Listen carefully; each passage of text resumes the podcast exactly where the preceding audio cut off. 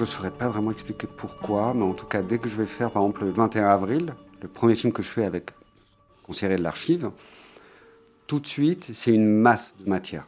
Alors là, il n'y a pas Internet. Ça, c'est des images que je scanne chez moi, ce que j'ai chez moi.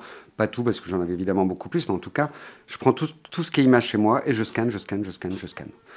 Euh, et tout de suite, il y a cet aspect masse. Euh, je ne sais pas pourquoi à l'époque, j'ai eu besoin de cette masse plutôt que par exemple résoudre la même équation. Ça veut dire euh, l'irruption d'un événement politique dans ma vie personnelle et quelles questions ça me pose. Pourquoi je ne l'ai pas résolu? Par exemple en deux images une image de moi, une image de Le Pen, enfin ça aurait été là, ou dans dix images, ou pourquoi d'un coup j'ai eu besoin de cette, peut-être parce que simplement, c'est peut-être idiot à dire, mais que pour moi il y avait un trop plein, il y avait un trop plein, un truc d'incompréhension totale de ce qui se passait, que ça faisait trop de questions dans ma tête et que du coup, j'avais ce foisonnement vient de là. Alors, je ne saurais pas vraiment, mais en tout cas, ce qui est sûr, c'est que ça, ça marque quelque chose qu'on va retrouver dans tous les films derrière d'archives. Ça veut dire qu'en tout cas, je ne m'intéresse pas à des images particulières, je m'intéresse à des représentations, euh, à des groupes d'images à partir d'un sujet. Ce qui m'intéresse, c'est comment d'un sujet, les différentes stratégies de représentation de ce sujet-là.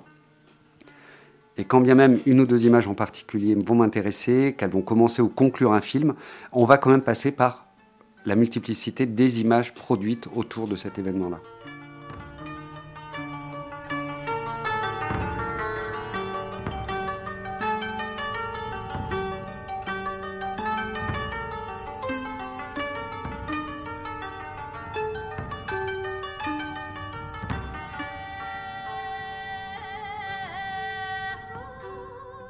Chapitre 1er Archives, masse critique. S'il y a un truc de l'ère du temps de l'époque, c'est à la fois plus à inscrire du côté de, euh, l'esthétique des clips de l'époque. Euh, il y a eu un moment assez virtuose dans le clip avec beaucoup d'argent, des choses qui s'essayaient avec des esthétiques très différentes et forcément des histoires de cadence aussi, parce que le clip a une tendance à être un peu virtuose en termes de montage, ou souvent à des grammaires un peu rapides, surtout si on prend la techno, le rap ou des choses comme ça qui existaient déjà à l'époque et qui avaient des, fois des clips assez expérimentalistes.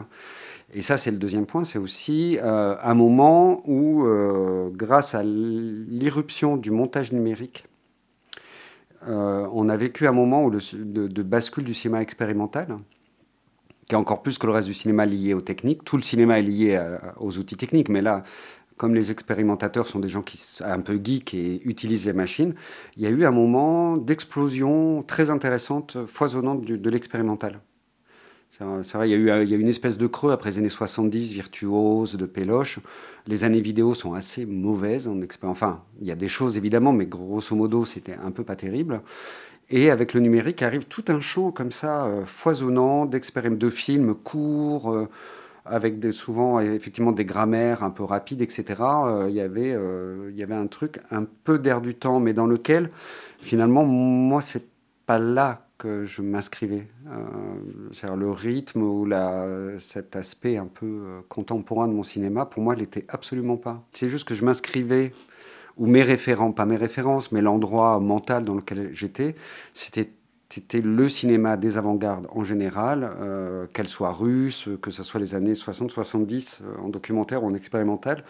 Donc des gens qui travaillaient des formes et notamment par exemple des euh, soit l'archive, les, cadences rapides, si on regarde certains films de Vertov ou, ou Berlin, portrait d'une grande ville, etc. On trouve déjà dès les années 10 ou 20 des films excessivement véloces en termes de montage parce que c'était des gens qui essayaient euh, d'inventer des grammaires qui ne soient pas des grammaires de réappropriation du théâtre ou de démonstration euh, comme ça d'une invisibilité du montage comme outil cinématographique. Et, euh, et moi, à ce moment-là, je regardais beaucoup de ces films-là. Donc c'est là-dedans que je m'inscrivais. Peut-être l'arrivée du, numérique qui me permettait de, de m'inscrire aussi dans le champ du contemporain, dans un retour à ce moment-là dans lequel je m'inscrivais, mais mais c'était plus. Euh, j'ai jamais eu l'impression, par exemple, d'avoir d'inventer ou d'avoir des grammaires inédites. La seule chose que je pouvais rajouter, c'est la précision des choses, parce qu'évidemment, quand on est en pellicule ou sur vidéo, euh, faire des trucs qui changent toutes les deux frames, etc., d'être aussi précis dans les cadrages, c'était impossible manuellement. Euh, là, le digital permettait ça. Quand arrive Internet, pour moi c'est évidemment un truc sidérant et c'est vraiment lié à chacun de mes films les étapes parce que travailler l'archive, ça voulait dire quand il n'y avait pas Internet, à part ce film que j'ai fait des images chez moi, c'est-à-dire comment on accède à des images quand on fait des films dans son coin, en pirate, sans avoir de production, etc. même si j'avais eu de l'argent à l'époque, c'est-à-dire trouver autant d'images, vu le prix que ça coûte, les recherches, les copies, euh, les droits, etc., euh, ça n'aurait pas été possible. Mais, euh, mais en tout cas, c'est des films qui étaient difficiles à concevoir. C'est-à-dire, qu'est-ce que j'aurais fait après ce film-là, comme film avec des masses d'images en dehors, évidemment, comme je, travaillais déjà comme monteur, je, volais les images, moi. Quand des gens utilisaient de l'archive, je récupérais les bandes, je faisais des copies, tout ça. Mais l'air de rien, c'est-à-dire que j'étais obligé, j'étais condamné à faire des films avec la matière que j'avais. Et quand arrive d'abord Internet, euh, le web. Le web, c'est euh, We are winning, don't forget. Parce que euh, on pouvait donc des gens commençaient à faire l'équivalent de blogs, de sites et tout ça, et on commençait à trouver, par exemple, des sites de gens euh, politisés qui euh, récupéraient les photos de lutte. Donc on pouvait taper euh, lutte, on pouvait taper Milan, enfin par des mots-clés, on tombait sur des sites, et sur certains de ces sites, il y avait des photos. Il n'y avait pas Google Images. Hein. Donc, mais en tout cas, on pouvait d'un coup avoir des groupes du monde entier qui postaient les photos de leurs manifestations et tout ça. Donc, ça, j'ai trouvé ça fascinant et j'ai fait We Are Winning à partir de ce moment-là. Arrive derrière Google Images. Alors là, pour quelqu'un comme moi, Google Images, c'était euh, totalement sidérant. Là, c'est lié C'est-à-dire la possibilité de trouver 15 000 photos de routes, de chemins de fer. Alors ça paraît Aujourd'hui, ça paraît, on se dit que ça serait facile, mais à l'époque, c'était juste totalement inédit de taper le mot route en deux, trois langues et d'avoir des images du monde entier, et directement sans aller sur les sites pour les télécharger. Parce que même We Are Winning, c'est un millier d'images, le temps, euh, Internet était lent, donc ouvrir les pages des sites, récupérer les photos, tout ça prenait un temps dingue. Là, d'un coup, Google Images, et cette idée d'une culture visuelle mondiale, c'est ça qui est apparu avec Google Images. On s'est rendu compte que si on prenait des, thèmes très génériques, la manière de représenter était la même, partout dans le monde.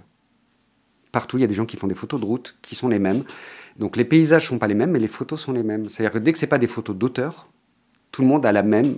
Il y a un universel ou euh, il y a quelque chose que l'on partage en termes de représentation aujourd'hui, euh, après la mondialisation, euh, évidemment. Et voilà, ça, ça me permet de faire, euh, de, de faire Et après, les autres étapes, c'est quand arrive la vidéo. Mais ça, c'est, ça, c'est après parce que euh, le temps que la vidéo soit d'assez bonne qualité pour qu'on puisse l'utiliser, là, faut attendre 10 ans ou 15 ans. Donc là, c'est plus euh, effectif dans où j'en suis dans mon travail, où à un moment, j'ai commencé à aller chercher les images de manière plus classique que par Internet.